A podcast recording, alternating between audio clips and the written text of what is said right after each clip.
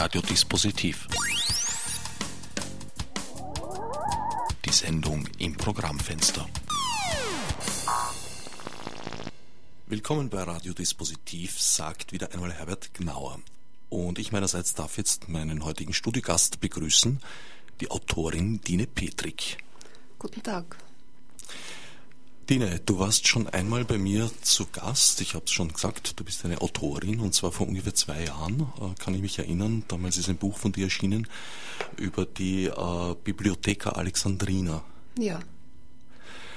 Heute haben wir uns ein anderes Thema gesucht, also kein Werk von dir, zunächst mal zumindest nicht, sondern wir wollten, oder du hast gemeint, du hättest uns etwas zu erzählen über eine verstorbene, vor vielen Jahren schon jung verstorbene Kollegin von dir Hertha Kräftner.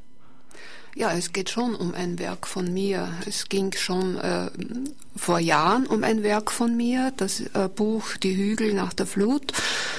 Die sind jetzt genau vor elf Jahren erschienen im Otto Müller Verlag. Dieses Buch, eine Erzählung über die Lyrikerin Hertha Kräftner.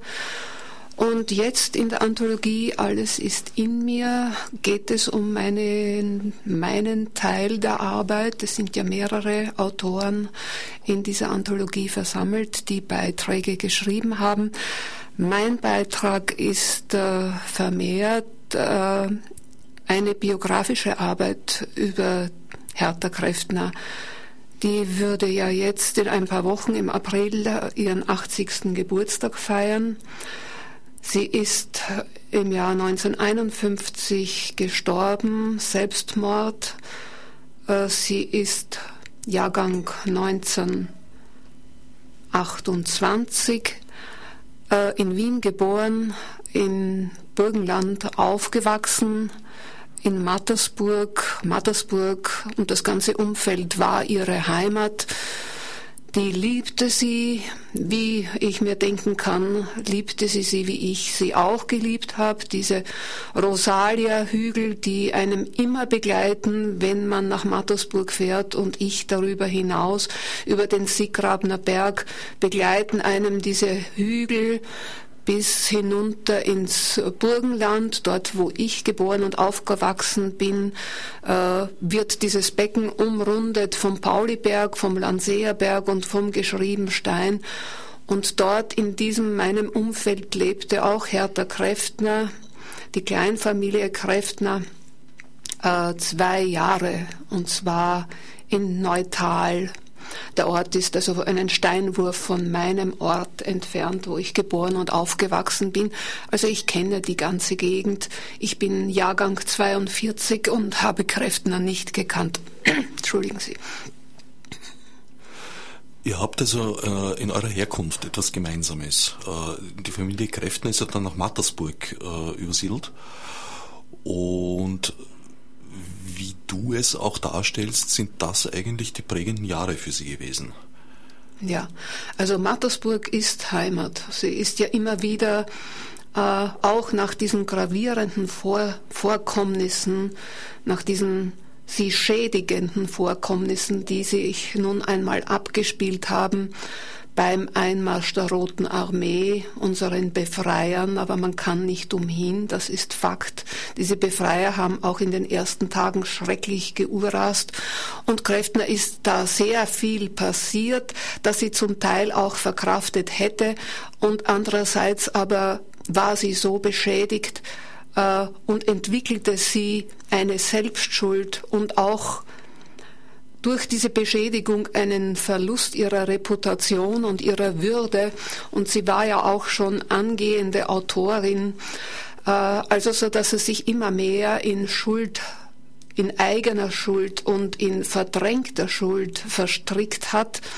Es ist einfach damals passiert, dass ähm,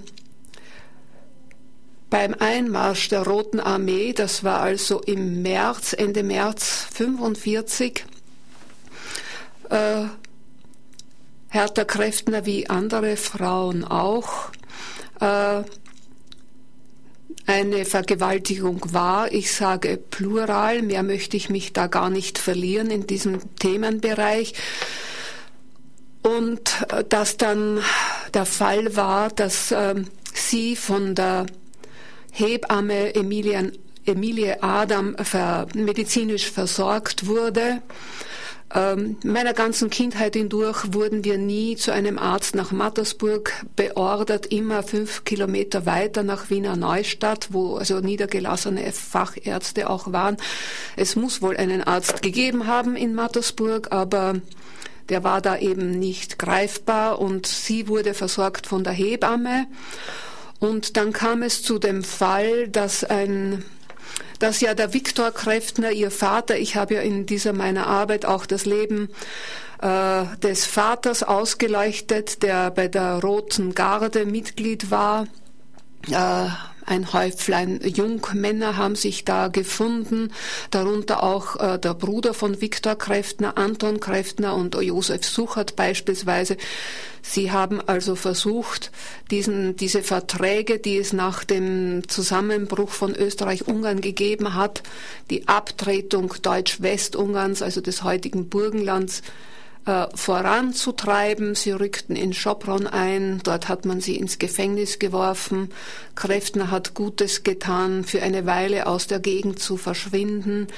Äh, auf diesen Wegen hat er die Mutter Hertha Kräftners kennengelernt, Rosa, eine gebürtige Wienerin.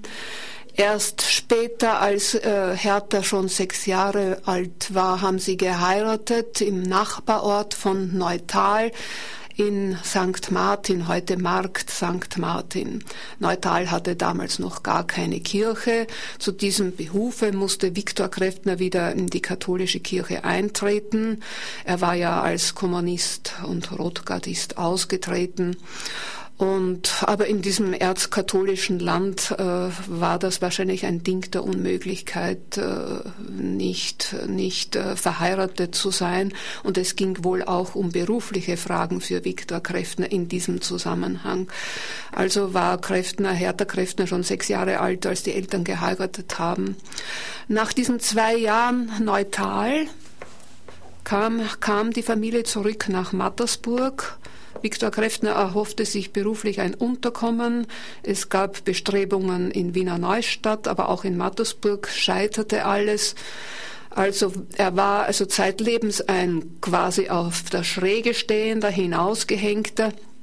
Er hat äh, in einem äh, im jüdischen Ghetto gearbeitet, in einem jüdischen Textilgeschäft, war dort Geschäftsführer und hat wahrscheinlich auch ganz gut verdient.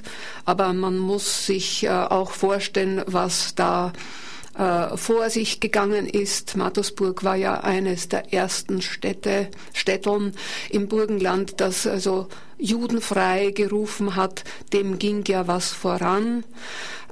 Und Überhaupt hat sich dieses junge, jüngste Bundesland Österreich sehr rasch an diesem Sog, diesem nationalsozialistischen Sog orientiert.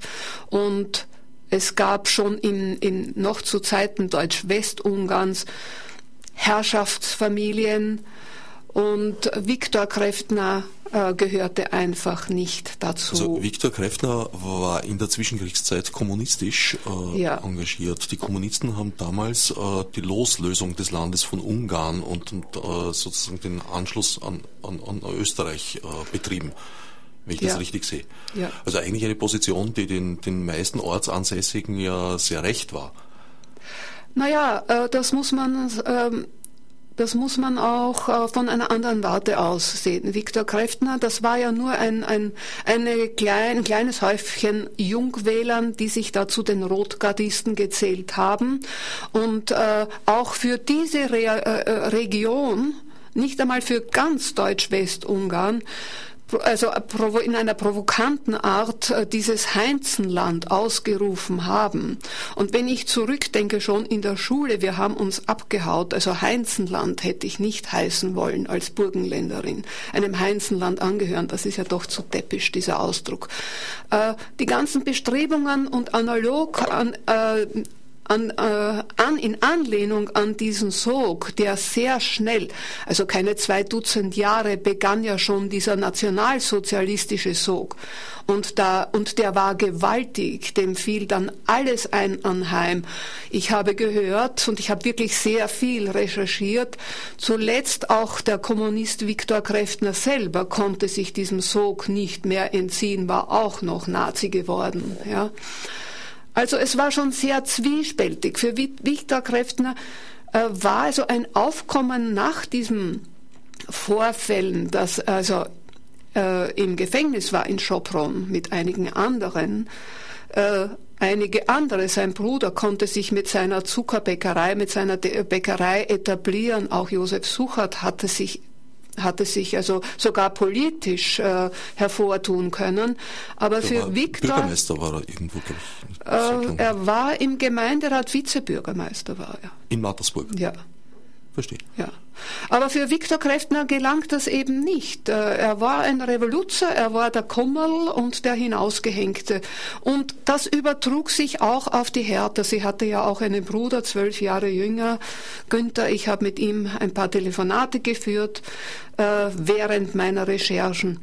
Und man hat mir gesagt, die Kräftner, die Hertha hatte da keine Chance. So wie ihr Vater wahrscheinlich auch keine Chance hatte. Im Mattersburger Umfeld. In Mattersburg. Die hat also auch nicht, während sie äh, zur Schule ging, nach diesen zwei Jahren neutral, wo sie in die Bürgerschule ging, wo sie dann zuletzt noch äh, nach dem Einmarsch der Russen bestrebt war, den Ort nicht zu verlassen, wenn dann nur mit dem Maturazeugnis. Sie hielt also dieses weitere Jahr auch noch dort durch. Sie wird gehen, wird, das war, waren ihre Bestrebungen. Für mich ist sie nicht, so wie geschrieben wurde, eine mit dem Tod liebäugelnde, eine früh zum Tod hingeneigte und äh, äh, man hat sich ja dann zudem auch noch orientiert an ihrem Text, wenn ich mich getötet haben werde.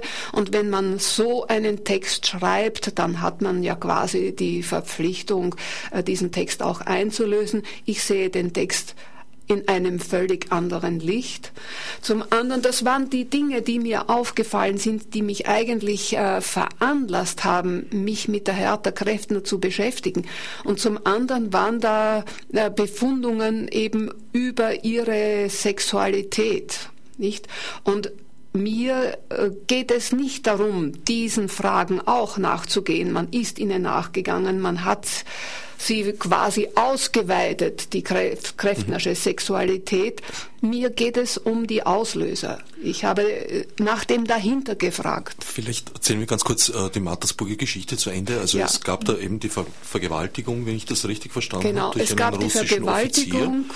Dann wurde sie behandelt von, von, von der Hebamme, wobei ja. ich nicht weiß, hat die ein nahe Verhältnis zur Familie gehabt? Überhaupt keine. Nahe. Die Hebamme war angesehen, die Familie Kräftner war nicht angesehen, aber sie kam, um der Herr dabei zu stehen. Der, der Vater hat sie gerufen und der Vater hat sich auch abgesprochen mit dem Josef Suchert, der Revoluzer wollte Meldung machen, ganz sicher bei der russischen Kommandantur in Eisenstadt. Er wollte diesen schwerwiegenden Vorfall, der so ausgeartet ist, dass die Hebamme von diesem Russen erschossen wurde. Eben, der, der kam zurück, der Offizier offenbar, oder, Na, oder das blieb war vor ein Ort. anderer. Das war das ein, war ein anderer. anderer. Die Vergewaltigung Verstehe. war äh, in einem Bunker. Es gab einen Bunker, wo Ostflüchtlinge, Ungarnflüchtlinge, die krank mit, mit, mit, mit ganzen Trossen an Besitz, mit Habe, mit Koffern, mit Pelzmänteln, auf Pferden, mit Kühen da über die Grenze gekommen sind. Da gab es so Schleusen, die vor den einmarschierenden Rotarmisten äh, vorangetrieben wurden.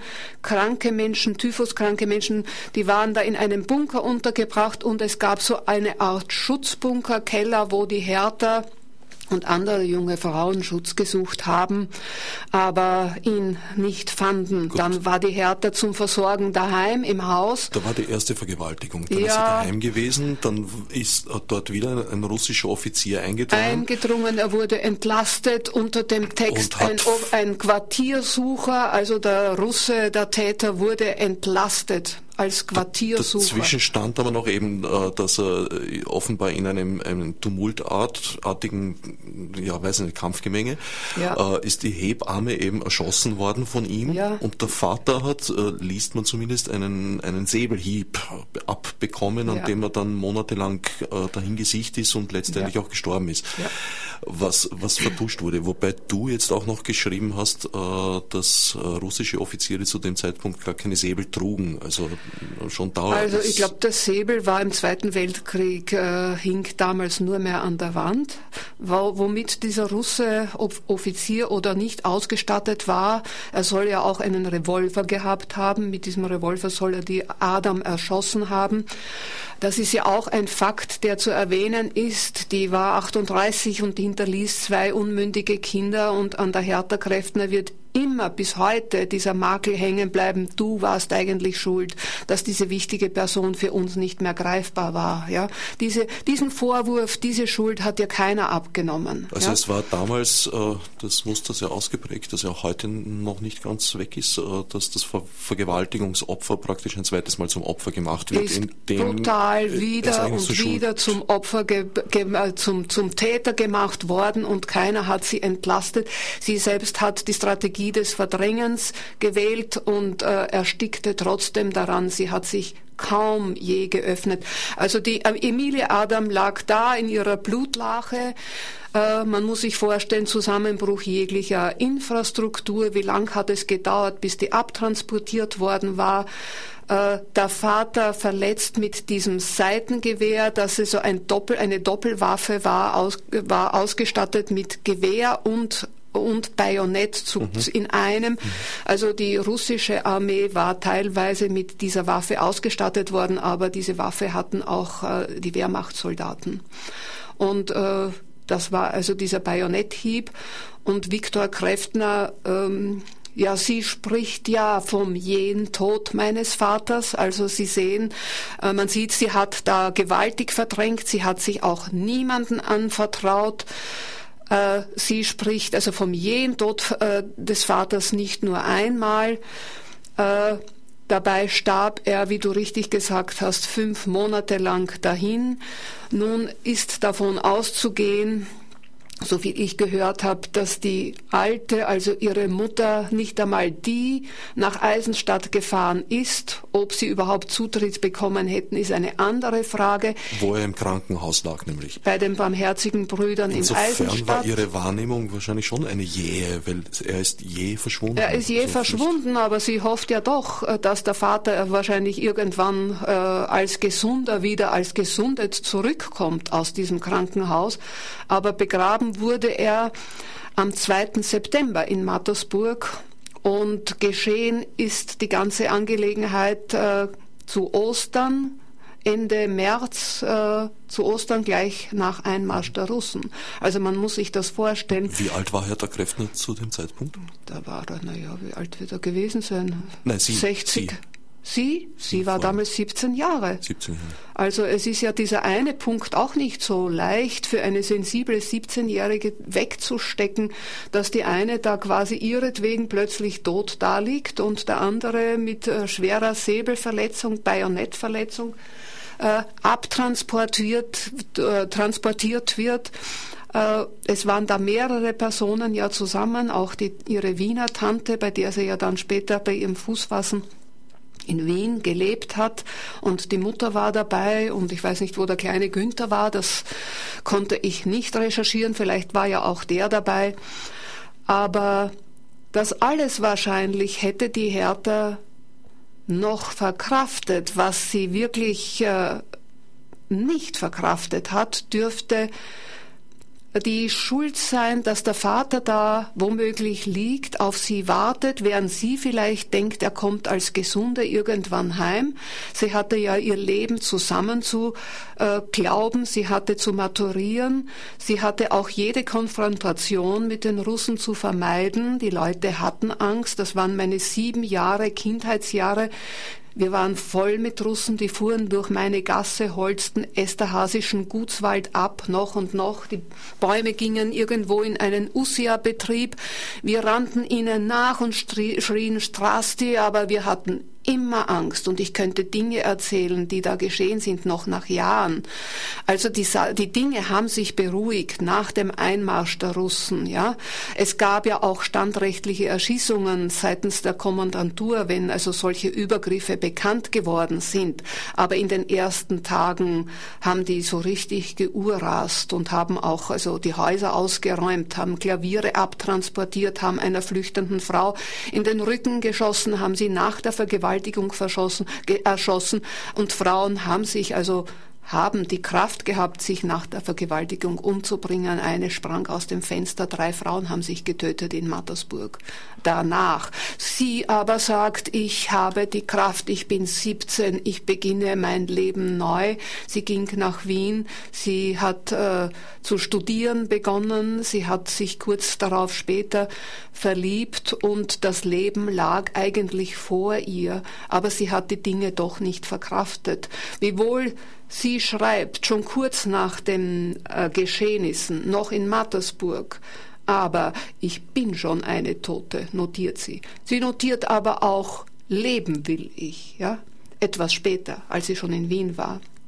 Und sie will leben, sie hat ihr Leben noch vor sich und sie will leben, sie hat nicht vor, ihren inneren Reichtum wegzuschmeißen aber sie schaffte es nicht. Sie schaffte es nicht. Für mich ist sie nicht eine mit dem Tod liebäugelnde, sondern eine ganz starke, die also über sechs Jahre versucht, den Tod abzuwehren. Sie hat in Wien äh, sehr schnell Furore gemacht, wenn man so möchte. Äh, oberflächlich betrachtet waren das, glaube ich, sehr erfolgreiche Jahre. Sie hat Anschluss gefunden an die damals sehr einflussreichen Literaturzirkel um Hermann Hakel und Hans Weigel. Ja, Hackel äh, hat ihr verholfen zu ersten literarischen Gehversuchen. Hermann Hackel äh, hat ja auch, äh, ich habe das Buch gelesen, Dürre Äste, welches Gras. Er ging mit seinen Zeitgenossen durchwegs sehr, sehr hart und sehr kritisch um. Ich sehe trotzdem Hermann Hackel jetzt auch nach Lektüre anderer äh, Bücher über ihn äh, viel positiver, aber ähm, er hat beispielsweise also die Ingeborg Bachmann noch viel härter äh, behandelt als beispielsweise Hertha Kräftner. Zunächst einmal wurde sie gefördert. Zunächst äh, wurde sie veröffentlicht, wurde sie gefördert und dann notiert Hermann Hackel, das grausame, unter dem Titel Das grausame Erwachen der Hertha Kräftner und notiert er, dass sie ihn eines Tages nach einem Jahr Pause, ja, also das gibt schon sehr zu denken. Er notiert ja auch, äh, dass sie schon zwei Abtreibungen hinter sich gebracht hat, nicht? Und das er notiert, hat er praktisch öffentlich gemacht. Äh. Ja, das hat er quasi öffentlich gemacht. Das private hat, Wissen darum. Ja, ja, ja, er weiß das von einem ihm befreundeten Arzt, schreibt er. Nun, das gab mir sehr zu denken. Das wäre heute, glaube ich, ein, ein, ein Fall für einen Prozess, einen anschließenden. Ne?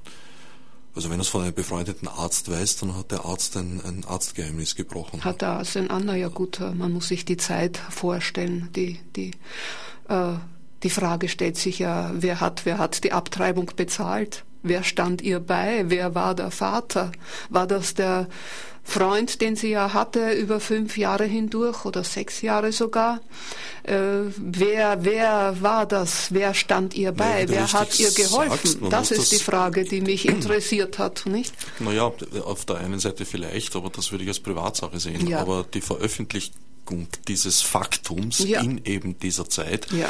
ist ja eigentlich äh, ein ganz, ganz enormes. Ein Ding vernichtendes gewesen, Urteil, natürlich, da waren wir unten durch, nicht? Aber er schreibt ja auch von der Nymphomanin, nicht? Von der Nymphomanin schreibt er. Und ich habe mich gefragt, na, wie, was ist das? Und beziehungsweise wie wird man das? Ist man Nymphomanin von Geburt an? Was passiert?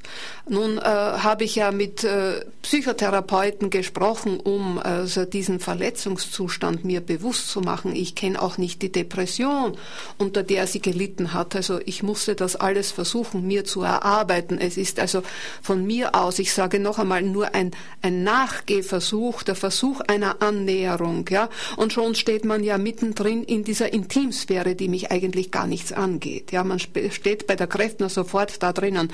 Aber man hat mich ja angeherrscht, äh, weil ich die Vergewaltigung aufs Tapet gebracht habe. Vergewaltigung ist kein Thema in der Literatur, aber die Intimsphäre, die dürfte ausgeschlachtet werden auf Teufel komm raus. Also das finde ich schon schräg, ja. Und ich lasse mir auch nicht sagen, was ich darf und was nicht.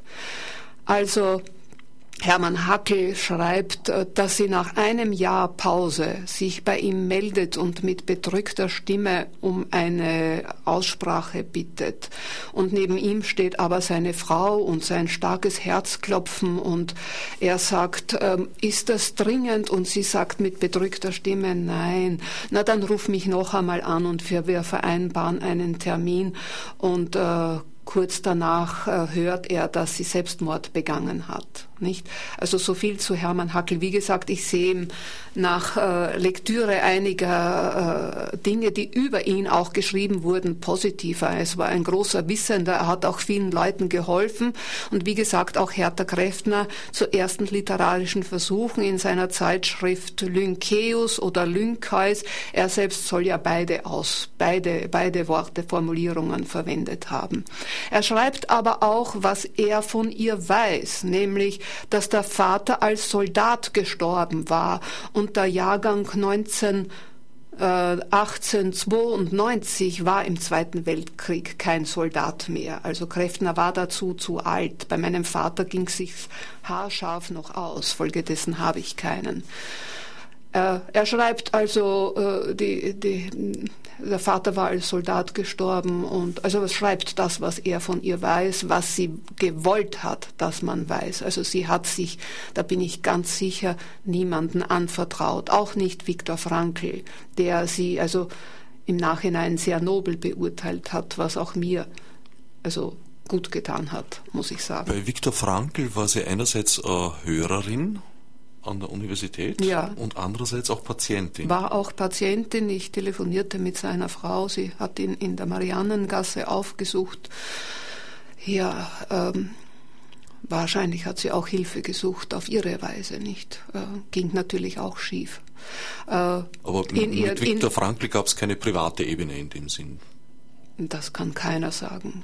Es ist so in ihren, in ihren Wissen um die Unzulänglichkeit ihres Körpers, der eine, die sie einfach nicht in, in den Griff bekam, ihr ganzer Intellekt, ihre, ihre Weisheit, ihr, ihre Vernunft, ja.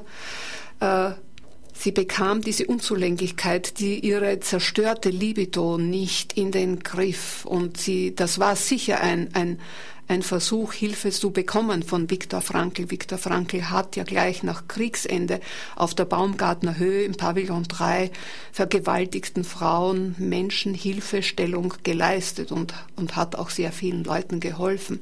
Wobei Viktor Frankl ja selber im, während des Krieges äh, ja. furchtbare Erlebnisse ja ja. durchmachen musste. Ja, und, und hat das überlebt und das ist natürlich bewundernswert und, und, und sollte zollte auch ihr ganz sicher Respekt und sie schreibt das ja auch. Ja, sie schreibt das ja auch. Dass, dass sie ihn sehr bewundert hat und dass er für sie eine Art Gott war. Aber sie erhöht ihn natürlich in ihren Schriften. Ja, sie hat ja äh, erhöht ihn engelsgleich. Da gibt es ja ganze Litaneien, die sie schreibt, um äh, in einer überzogenen, überhöhten Art äh, verliert sie sich da in Literaturen, die natürlich wichtig sind, dass wir sie haben. Ja? Das sie hat ja da wahnsinnig ihren, viel geschrieben in dieser Zeit. Aber in ihren Tagebüchern, die ja eigentlich nicht für die Veröffentlichung bestimmt waren, wenn ich das richtig verstanden habe. Mm, das weiß ich nicht. Das kann ich nicht sagen, dass die, ob diese ähm, Befragungen eines Engels, also das das, da dürfte sie schon mit der Veröffentlichung geliebäugelt haben, wo, was sie nicht wollte, dass veröffentlicht wird, hat sie vor ihrem Tod vernichtet durch die Bank. Alle äh, Briefe, die unfertigen Arbeiten hat sie vernichtet, Briefe, die sie äh, zum Teil auch bekommen hat, hat sie vernichtet. Sie hat also reinen Tisch gemacht, hat nichts zurückgelassen. Was da immer äh, schwer dann unter Kontrolle zu kriegen ist im Nachhinein, sind die Briefe, die man selber geschickt hat. Und die sind ja, glaube ich, auch nach ihrem Tode dann doch die an die Öffentlichkeit gelangt. Die sind doch zurückgekommen, ja. Ist sehr wichtig, dass sie zurückgekommen sind. Das sind ja Briefe von, von einer von einer, un, von, von einer analytischen Kraft beispielsweise, die sie an den äh, Harry Redl geschrieben hat, der als sie in Paris war, ein Jahr vor ihrem Tod im August, äh, wo sie sich ausmalt, dass er vielleicht auch nachkommt, aber er hat vorgezogen, das Land Richtung Kanada zu verlassen. Und da gibt es einen Briefwechsel. Das ist eine ganz, ein ganz intensives Gefühl zu diesem Harry Redl, wie sie überhaupt eine Liebende war. Das war eine Liebende. Ich sehe überhaupt in keiner Zeile, auch nicht zwischen den Zeilen, wo ich heftig gelesen habe, eine Nymphomanin. Ja, vor allem ist das eine, Liebende. eine Beurteilungssache des Zeitalters. Also ich denke mir, in der ja. damaligen Zeit, der späten ja. 40er, 50er Jahre, äh, ich glaube, der Begriff Nymphomanin, also ist, äh, glaube ich, sogar schon von den meisten Stammtischen inzwischen verschwunden. Ja, die war man wahrscheinlich schnell, ja. Weil die Männer sich ja mit ihren Eroberungen auch prahlen sollen. Ich weiß es ja nicht, ich bin ja eine Frau. Hört man. Hört man, ja. Ja, man muss also das in, in den Kontext stellen, ihre Unzulänglichkeit, das Wissen, das sie mit Schuld belegt hat, um ihr, um das, was sie da eben nicht in den Griff bekommen hat, diese, ihre zerstörte Libido und diese Erhöhungen, was Viktor Frankl anlangt. Aber wichtige Literatur, die Gut, wichtig dass sie, ist, dass sie da ist. Dass sie jetzt verdrängt hat, ist äh, eigentlich eine Hypothese. Nein, nein, die hat verdrängt. Sie Weil hat ja dann sie in den, in den Therapiesitzungen mit Viktor Frankl äh, bearbeitet hat. Äh, das war wahrscheinlich weiß Gott was. Außer ihr und ihm hoffentlich niemand. Ja, das glaube ich auch nicht. Ich will es auch nicht wissen. Nein, ähm, ja, was, was wollte ich jetzt sagen? Ähm, ja, Viktor Frankl, ich glaube nicht, dass er sich ihm gegenüber geäußert hat. Nein, was wirklich schmerzt, was einem wirklich schmerzt, das erzählt man doch niemand. Man kann ja, glaube ich, auch nicht von einer Frau dieser Zeit erwarten, dass sie den Fakt Vergewaltigung veröffentlicht, da war man doch unten durch. Eben veröffentlicht und äh, jetzt eben so im Rahmen der Therapie zur Sprache zu bringen, sind ja, ja, ja. zwei glücklicherweise ganz getrennte Paar Schuhe. Die hat sich nicht geäußert. Die hat sich Viktor Frankl gegenüber Glaubst du? Ich glaube nicht, dass er sich geäußert hat. Was hat sie? Sie wird einen Teil erzählt haben, so wie sie sich äußert, ge, geäußert hat äh, dem Hackel gegenüber. Sie wird einen Teil erzählt haben, was da passiert ist und äh, dass der Vater ja quasi gestorben ist. Ich glaube nicht, dass er sich äh, aufgerafft hat über diese Vorfälle äh, zu sprechen. Und was äh, von mir, was du meinst, hypothetisch, nein, sie hat ja die, an diesen Schuldgefühlen genagt, ja, dass der Vater auf sie wartet, fünf Monate liegt er dort und kann sich nicht rühren und wartet, dass irgendjemand ihn besucht, sich verabschiedet, neugierig ist, ja. Sie naja, gut, aber in, in, zu dem Zeitpunkt war sie natürlich auch nicht in einem Zustand, wo man sagt, okay, ich kaufe einen Blumenstrauß und, und, und, und mache einen Sprung ins Spital. Weil erstens war sie ja selber, äh, würde ich mal sagen, muss ja wohl schwer traumatisiert schwer gewesen sein. traumatisiert. Und außerdem war der Depression. Weg damals gar nicht so ohne weiteres zurückzulegen. Hat sie den gewagt? Ich bin überzeugt, nein. Sie hat den Weg von Mattersburg nach Eisenstadt nicht gewagt. Weil das ist ja nicht so wie heute mit der Schnellbahn nein, gewesen, nein. sondern... Wir waren umstellt von Russen. Wir hatten Angst. Mein Bruder war nicht einmal fähig, äh, in Richtung Schwarzenbach zu fahren. Dort soll ein Erschossener gelegen sein in Zivilkleidung, vielleicht mein Vater am Heimmarsch, ja, beim Einmarsch der Russen. Er hat es nicht gewagt. Als Deserteur hat er das sowieso nicht gewagt. Als Deserteur hatte er sich einmal zu verstecken. Ja. Dein Bruder war Mein Bruder, Deserteur. 19 Jahre älter als ich, ist auch verreckt an diesem Makel. Feige Sau, warst ja doch nur eine feige Sau. In einem Dorf war man, war man als Deserteur noch viel mehr ausgesetzt dem Tratsch. In der Stadt konnte man in einer Anonymität verschwinden. Das ging nicht im Dorf. Aber was du meinst, Hertha Kräftner hat ja an diesen Schuldgefühlen so gelitten, was den Vater betrifft, dass er Halluzinationen hatte.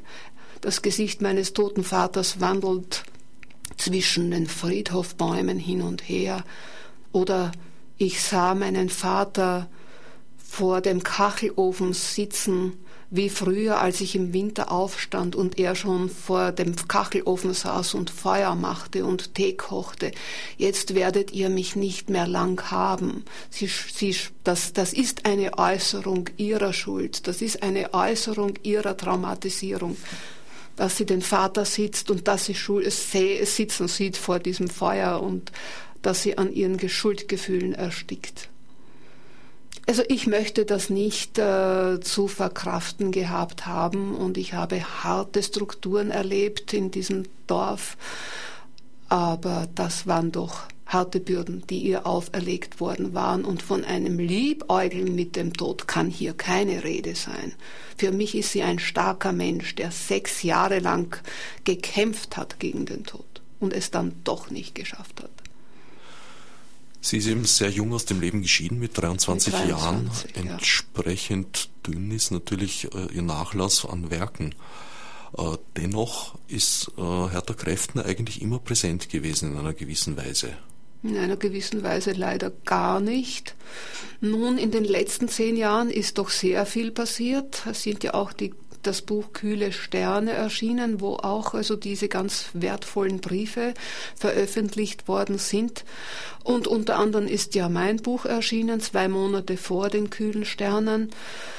Und äh, in der Folge gab es dann in fünf Jahresschritten immer wieder Großaufgebote von Erinnerungsevents äh, im Literaturhaus Mattersburg, der Jetztstand, was mich betrifft, ist so, dass man mich nicht einmal mehr anschreibt mit dem Programm des Literaturhauses Mattersburg. Also ich bin ausgelackt. Du bist mit deinem Buch über Hertha Kräftner, äh, der Hügel, die Hügel nach der Flut, ja. nachdem ich auch die heutige Sendung äh, benannt habe, dass ich leider nicht lesen konnte, weil es vergriffen ist. Nein, das stimmt Nein, nicht. Der Verlag. Otto Müller hat noch Bücher. Es gibt noch welche? Ja, ja. Aha, na gut, dann werde ich es mir besorgen. Ich habe es praktisch nur äh, von der Sekundärliteratur her gelesen. Ich habe sehr viele äh, Rezensionen darüber gelesen. Ja. Äh, ich höre immer wieder, dass es vergriffen ist, aber der Verlag sagt, nein, wir haben Bücher. Na, ich werde das überprüfen. Mhm. Also der Verlag, sagen wir jetzt auch, äh, wie er heißt vielleicht. Otto Müller Verlag. Otto Müller Verlag. Das Buch kam 1997 äh, heraus und wurde präsentiert in der Gesellschaft für Literatur genau vor elf Jahren im März und ein paar Tage später startete äh, das Burgenland eine Radiosendung, Kennwort Literatur, und das war eine Sendung, die es bis dato noch nicht gegeben hat und es auch nie mehr geben wird. Eine Vernichtungssendung schlechthin. Und über wenn das Ganze Buch. nicht, über mein Buch nicht, äh, man müsste sich ja den Bauch halten vor Lachen, wenn es nicht doch so weh täte. Und ich bin jetzt 65 Jahre und ich schreibe noch nicht so lang und ich habe einfach noch keine Elefantenhaut bekommen, obwohl ich sie mir gewünscht hätte, dass sie mir wachsen würde im Literaturbetrieb. Nein, man wird immer sensibler, je also älter man wird. Dein, dein Beitrag hat dich praktisch im Burgenland zur Persona non grata gemacht. Ja. Obwohl eigentlich das Buch, äh, wie gesagt, ich habe einige Rezensionen darüber gelesen, da wurde es eigentlich äh, sensationell gut besprochen. Ja, also, ja, ja. Nur die Burgenländer sagen platt und banal dazu.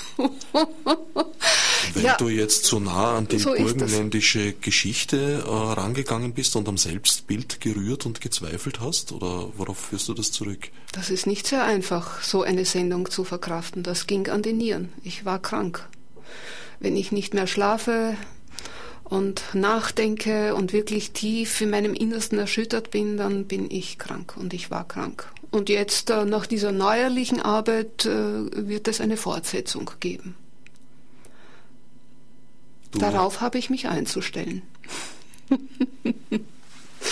Na gut, dann war meine Na Wahrnehmung bezüglich Hertha Kräftner nicht, nicht ganz richtig. Das ja, die äh, Rezensionen haben ja auch gestört. Ich wurde ja gefragt, wieso hat äh, von einem, äh, der das wirklich beurteilen konnte, weil er das anscheinend beobachtet hat, wieso hat dein Buch viel mehr Rezensionen bekommen als die kühlen Sterne? Naja, habe ich gesagt, das erstaunt mich. Ich weiß es nicht. Wieso die kühlen Sterne dann weniger Rezensionen bekommen haben, ist auch kein Kriterium. Ja. Ich habe einfach geschrieben, es, ich begann stehenden Fußes, der Anlass war ein ganz anderer, nicht einmal die Kräftner, die die Gedichte, die ich damals von ihr gekannt habe, die waren mir so tief und zu, andererseits zu hoch und ich selbst auch problembeladen genug. Ich wollte da gar nicht in diese Thematik hineinsteigen, aber eben diese Begriffe, dieses, diese Befundungen um ihre, um ihr Todesliebäugeln und andererseits um ihre Sexualität, die haben mir dann doch, äh, haben mich doch veranlasst, dass ich begonnen habe. Und ich habe dann auch gleich wieder äh, damals bei meinem ersten Buch aufgehört, wie ich begriffen habe, in welche Abgründe ich mich da hineinbegebe. Ich habe mir gedacht, nein, das schaffe ich nicht. Ich war Lyrikerin, ja. Was will ich da? Und ich habe aufgehört. Und dann habe ich aber wieder angefangen, weil es ging mir auch um eine gerade, etwas gerade Stellung dieser schräg gestellten Person. Und das ging vom Burgenland aus. Ja, inzwischen werden Symposien veranstaltet über Hertha Kräftner. Äh, eine Anthologie, Anthologie ist herausgekommen. Beim Symposium bist du nicht aufgetreten? Nein, nein, ich bin nirgendwo. Man, nicht einmal die Co-Autoren führen mich ja an. Nur ah, eine, Sabine Grossi führt mich an. Äh, naja, nicht ganz. Äh, dein Vorredner hat dich auch zitiert. Ach ja, Helmut Niederle, ja, Helmut erwähnt Niederle, mich auch. Genau. Ja. Also du bist nicht äh, am, am, am Symposion dort Nein, dabei gewesen. Es wurde lediglich ein schriftlicher Beitrag von dir in die Anthologie aufgenommen. Nein, das glaube ich gar nicht, dass da irgendwas von mir aufgenommen worden ist. Das glaube ich nicht. Nein, also beim, bei ihrem 75er in Mattersburg, da war ein Großaufgebot an Germanistinnen. Aber der Text in der Anthologie ist schon von dir. Mhm. Ja, ja, der ist von mir, ja. Ach so, ja, das äh, zu dieser Arbeit, da wurde ich gefragt. Man fand mich im Internet, aber nicht, weil mich irgendjemand erwähnt hat oder weil ich äh, einen Bekanntheitsstatus hatte. Man fand mich im Internet, der Herausgeber fand mich im Internet. Ich glaube ihm das auch. Ich existierte einfach nicht. Na gut, aber das äh, spricht ja, glaube ich, schon mal für ihn, dass er nicht nur so arrivierte Persönlichkeiten der, der, des Literaturkanons da herangezogen hat. Hat er schon, die hat er schon herangezogen. Ich meine, du, du bist natürlich auch eine namhafte Autorin und bist durch die Publikation über, über, über Hertha Kräftner, hast du da aber eben einen Namen neben der autorisierten Szene, wenn ich mal so sagen darf oder sich selbst autorisierenden Szene. Ja. Nun, ich existiere halt nicht sagen wir so. Na, aber hier wurdest du in deiner Existenz sehr wohl einmal, wahrgenommen. Ob es jetzt den Herren oder Damen passt oder nicht. Äh, bei ihrem 75er, eben dieses Großaufgebot in Mattersburg, da durfte mein Buch ja nicht einmal aufliegen. Ja. Also im Burgenland bist du verfemt. ja, äh, es, ist, äh, es ist eigentlich zum Lachen.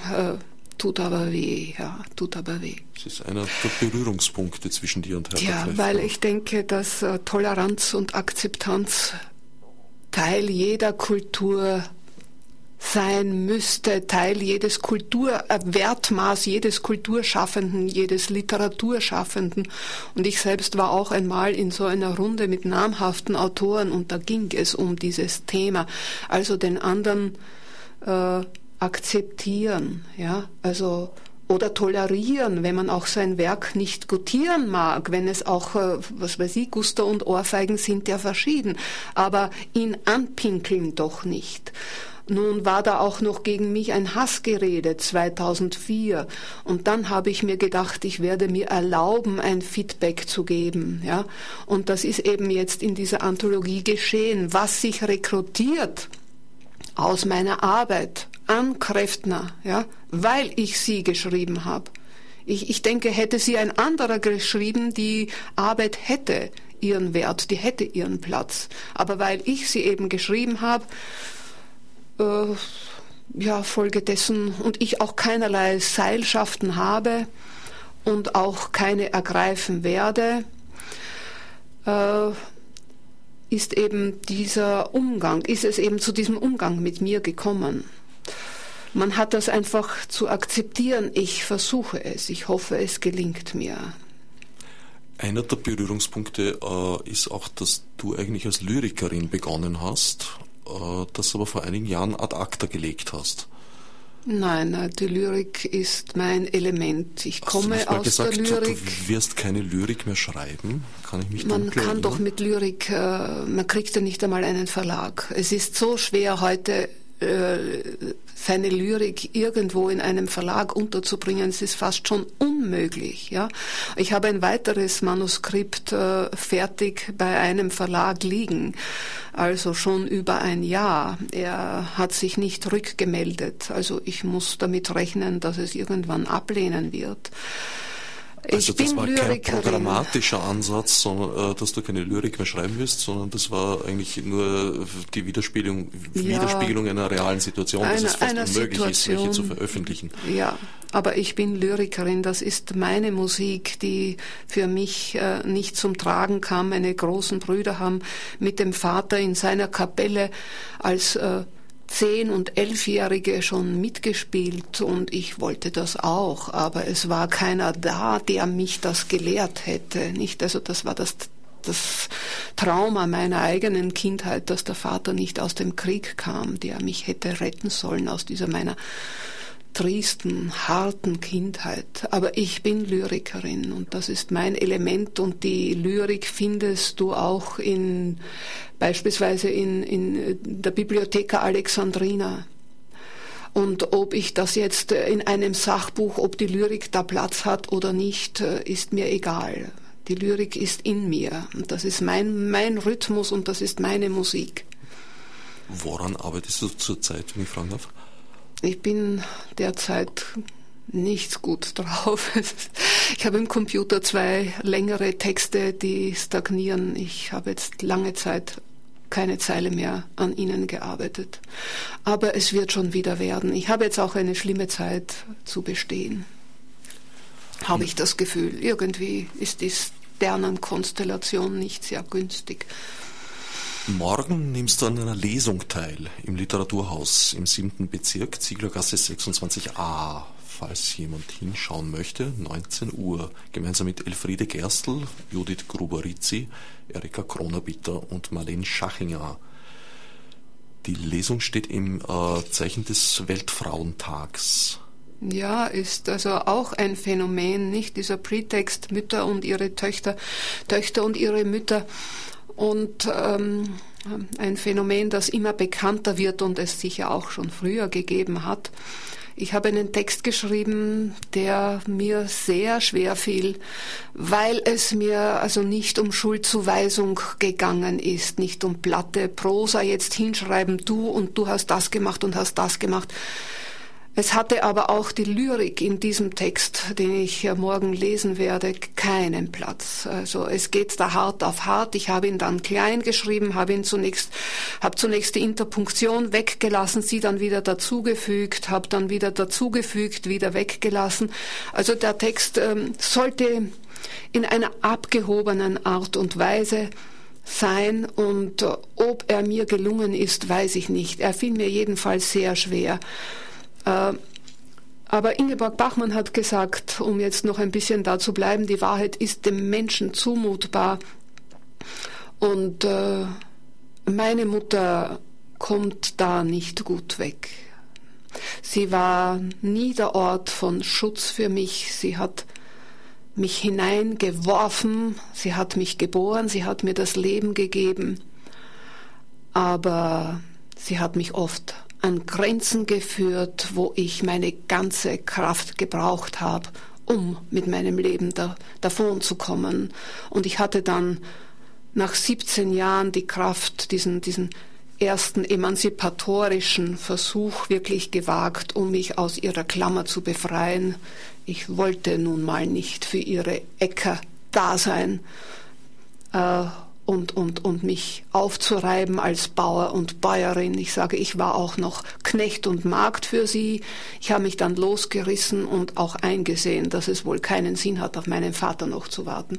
Wiewohl nach acht Jahren noch Leute aus Sibirien mit abgefrorenen Zehen zurückgekommen sind und meine Hoffnung wieder aufflammte, dann habe ich sie irgendwann begraben und ich ging nach Wien. Und Wien war dann quasi die Rettung für mich. Also auch das wieder ein gemeinsamer Berührungspunkt mit Hertha Kräftner. Ja, das könnte man auch so sehen, ja. Ja, auch für sie, glaube ich. Sie spricht ja auch von einem Mantel, ja. Da griff ich zu jenem Mantel und verschloss mich vor allem. Für mich war Wien der Mantel, der Mantel der Anonymität, ja. Also in diesem Dorf war man ja dem Tratsch ähm, voll und ganz ausgeliefert. Wenn man nur mit irgendeinem Sozialisten oder einem Kroaten getanzt hat, war man schon Gesprächsstoff. Nicht? Das war damals die Zeit. Das darf man nicht vergessen. Das hat sich heute geändert, Gott sei Dank. In einer der Rezensionen habe ich äh, gelesen äh, den Verdacht, dass du Hertha Kräftner sozusagen als prototypische Figur für die Frau im Burgenland in der unmittelbaren Nachkriegszeit siehst, für die künstlerisch begabte äh, Außenseiterfrau mhm. in der mhm. eigenen Gesellschaft. Stimmt das? Naja, wie sehe ich Kräftner? Ich sehe sie als eben, wiederhole mich jetzt, starken, jungen Menschen, der damals schon, ja, gleich nach dem Krieg, gleich nach dem Krieg Gedichte geschrieben hat. Adorno sagt ja, es gibt keine Gedichte mehr nach Auschwitz. Die hatte die Kraft. Ja, sie hat Auschwitz natürlich nicht erlebt. Ja. Aber sie hat sie mitgekriegt, die ganzen Kriegsparolen, die Vorkriegszeit, die ganze schreckliche Nachkriegszeit. Und in Wien war sie dann ja wieder in der Russenzone. Die Alksingergasse im 10. Bezirk war Russenzone. Also sie schrieb Gedichte und für mich ist sie die Überlieferin von gewissen Vorgängen, wiewohl sie sie nicht hinknallt, ja, direkt. Sie umschreibt auch, ja. Aber sie beschreibt auch ihren Verletzungszustand und sie beschreibt auch die Situation, die damals vorherrschend war. Für mich ist sie auch Nachkriegsreporterin, äh, Trümmerfrau, Berichterin, ja, wenn sie auch keine Trümmer weg geräumt hat. Dazu war sie zu zart beseitet, hatte quasi immer die Glacé-Handschuhe an. Das waren auch so kompensatorische Versuche, nicht? Das eine zu bedenken, bedecken mit äh, der äußeren Hülle, die immer tipptopp sein musste. Kräftner war eine ganz äh, bewusst sehr elegant, äh, ja. Äh, elegante Erscheinung. Sie trat immer äh, top gekleidet, quasi mit Glacé-Handschuhen auf. Ja, darunter ging nichts. Und das war angeblich schon in der Kindheit so. Und man hat einfach diesem jungen Menschen in Mattersburg, der sich mit Literatur beschäftigt hat, auch in einem kompensatorischen Versuch, weil sie einfach an die an die Spiele der mit äh, der Kolleginnen und Freunde, der, der Kinder nicht mit herangekommen ist. Ich habe gehört, sie war auch eine ganz schlechte Sportlerin, war nicht einmal eine Schwimmerin, aber das dürfte sie dann doch in Wien gelernt haben. Ich habe das auch erst in Wien gelernt, schwimmen mit 18 Jahren. Ja, ähm, sie kam einfach nicht hinein in diese Klick. Die Hertha hatte da keine Chance. Davon ist auszugehen. Sie hatte keine Chance und auch ihr Vater hatte schon in diesem Umfeld keine Chance. Und überhaupt war man unten durch, wenn man im jüdischen Ghetto gearbeitet hat. Ja, die Hertha Kräftner ist für mich auch die Stimme der Frau nach dem Krieg, ja, wenn du das so sehen willst. Ja, wir nähern uns leider rapid dem Ende der Sendung. Mhm. Die Musik, die wir da jetzt eigentlich eingelegt hatten, äh, zu der kamen wir nicht. Wir haben doch munter drauf losgeplaudert.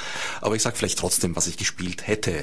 Ich habe nämlich auch äh, natürlich Musik von einer Frau gesucht und in diesem Fall äh, bin ich wieder mal fündig geworden bei der Extraplatte. Die CD heißt Groovy Woman und im Mittelpunkt steht Angela Berran mit Drums und Percussions. Ich werde es vielleicht in einer anderen Sendung spielen, aber hm Schade. Es ist wirklich sehr dringend zu empfehlen, also auf zur Extraplatte. Groovy Woman.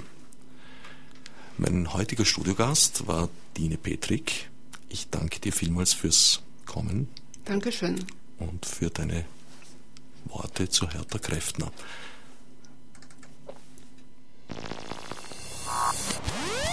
Odsnev Margor mi murnesi. Fichtis obsidiar